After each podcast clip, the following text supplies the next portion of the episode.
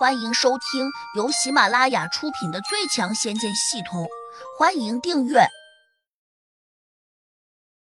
第三百五十七章，明修栈道。我今天烧死你！胡杨嘴里轻喝了声，拿着如意飞针便冲向了鬼夫子。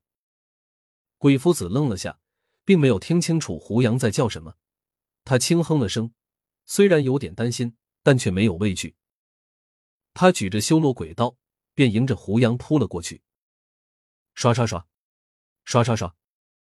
他跳起来时，身体旋转着，鬼刀随之在他的四周舞得呼呼有声。同时，一大片鬼影钻了出来。他这样做似乎也是抱着拼命的想法。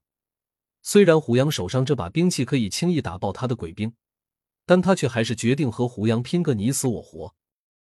鬼夫子并不傻。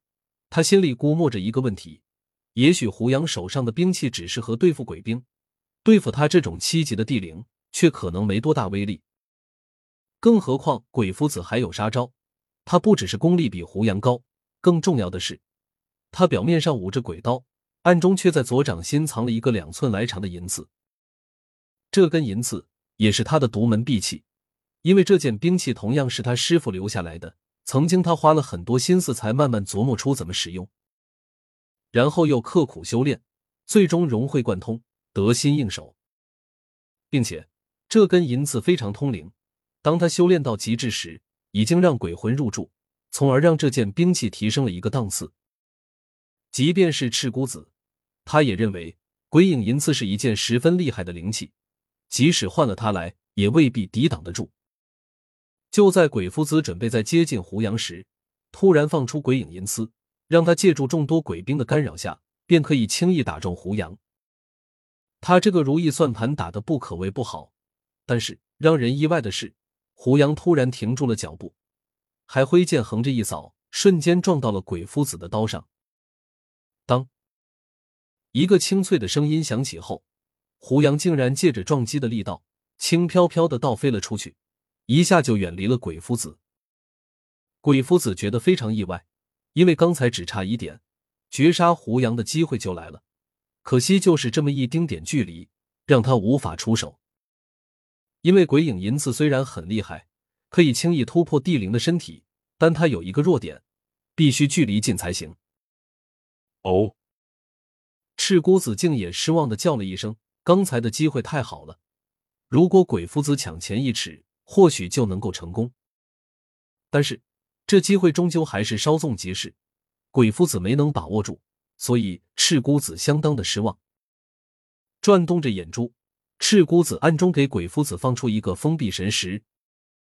师弟，再诱他近战，务必把你的鬼影银子放出去，争取一击中地，绝不能给他再次逃脱的机会。鬼夫子阴冷的点了下头，表示他早就准备这样做了。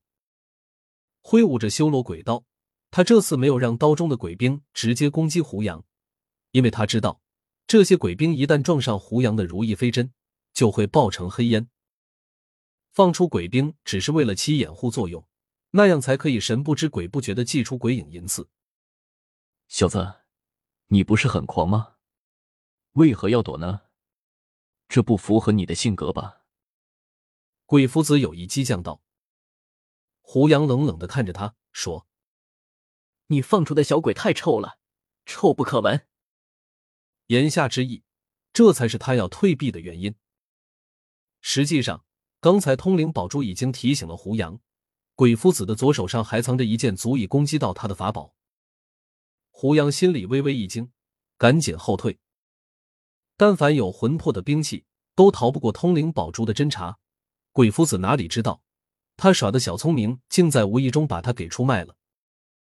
鬼夫子吃道：“你要是怕臭，那就跪下来给爷爷磕头，说不定我会暂时饶你不死。”胡杨淡漠的看着他，嘴巴好像动了动，好像在念什么。不过鬼夫子听不见，以为胡杨在暗中骂他。他心里居然有点高兴，因为他觉得胡杨生气了，偏偏又不敢冲过来。说明胡杨有点胆怯，不只是他这样认为，赤孤子也这样看，而且他的眼里露出了一丝得意。姓胡的小子，你不是很能打吗？那就和我师弟认真的干一架，别他娘的做缩头乌龟！赤姑子故意刺激着胡杨，生怕胡杨逃走。你这只老乌龟，嘴巴放干净点！你要是敢和我师弟大战五百回合，我自然会尊重你。赤姑子继续引诱道。胡杨不屑的看着他说：“你师弟这点能耐，别说和我打五百回合，恐怕五个回合他也坚持不下去。”赤姑子和鬼夫子一听，同时大笑起来。笑过之后，鬼夫子这才冲着胡杨喝道：“那我们今天就放手一搏，打个痛快！”说着，鬼夫子又跳了起来，展开手臂，如同一只蝙蝠般飞向了胡杨。他这次飞行的速度不快，好像怕胡杨被惊走似的，所以还有意压住了飞行时衣袍产生的气流风声。这次胡杨没有再往后退，鬼夫子心里暗自高兴。心想自己刚才对他的刺激起作用了。等到他飞进胡杨大概还有五米远时，他立刻放出了一片鬼兵。这些鬼头鬼脑的家伙压上来时，就像乌鸦一样，黑乎乎的一片，呼啦啦的包围向了胡杨。到了这个时候，鬼兵在前，鬼夫子在后，他却没有停下来的意思，而且还加快了速度，手上的鬼刀劈斩出去，直接砍向了胡杨的脑袋。就在这一刻，胡杨还是没有动，鬼夫子的刀几乎就要碰到胡杨的胸前了。而那些鬼兵虽然尖叫的厉害，但却没有真正攻向胡杨。可能他们都已经知道，胡杨手上的如意飞针十分可怕。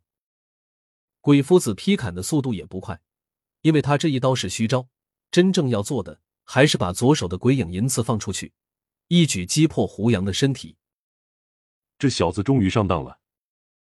在旁边观战的赤姑子忍不住低声念了一句，如释重负般的松了口气。本集已播讲完毕，请订阅专辑，下集精彩继续。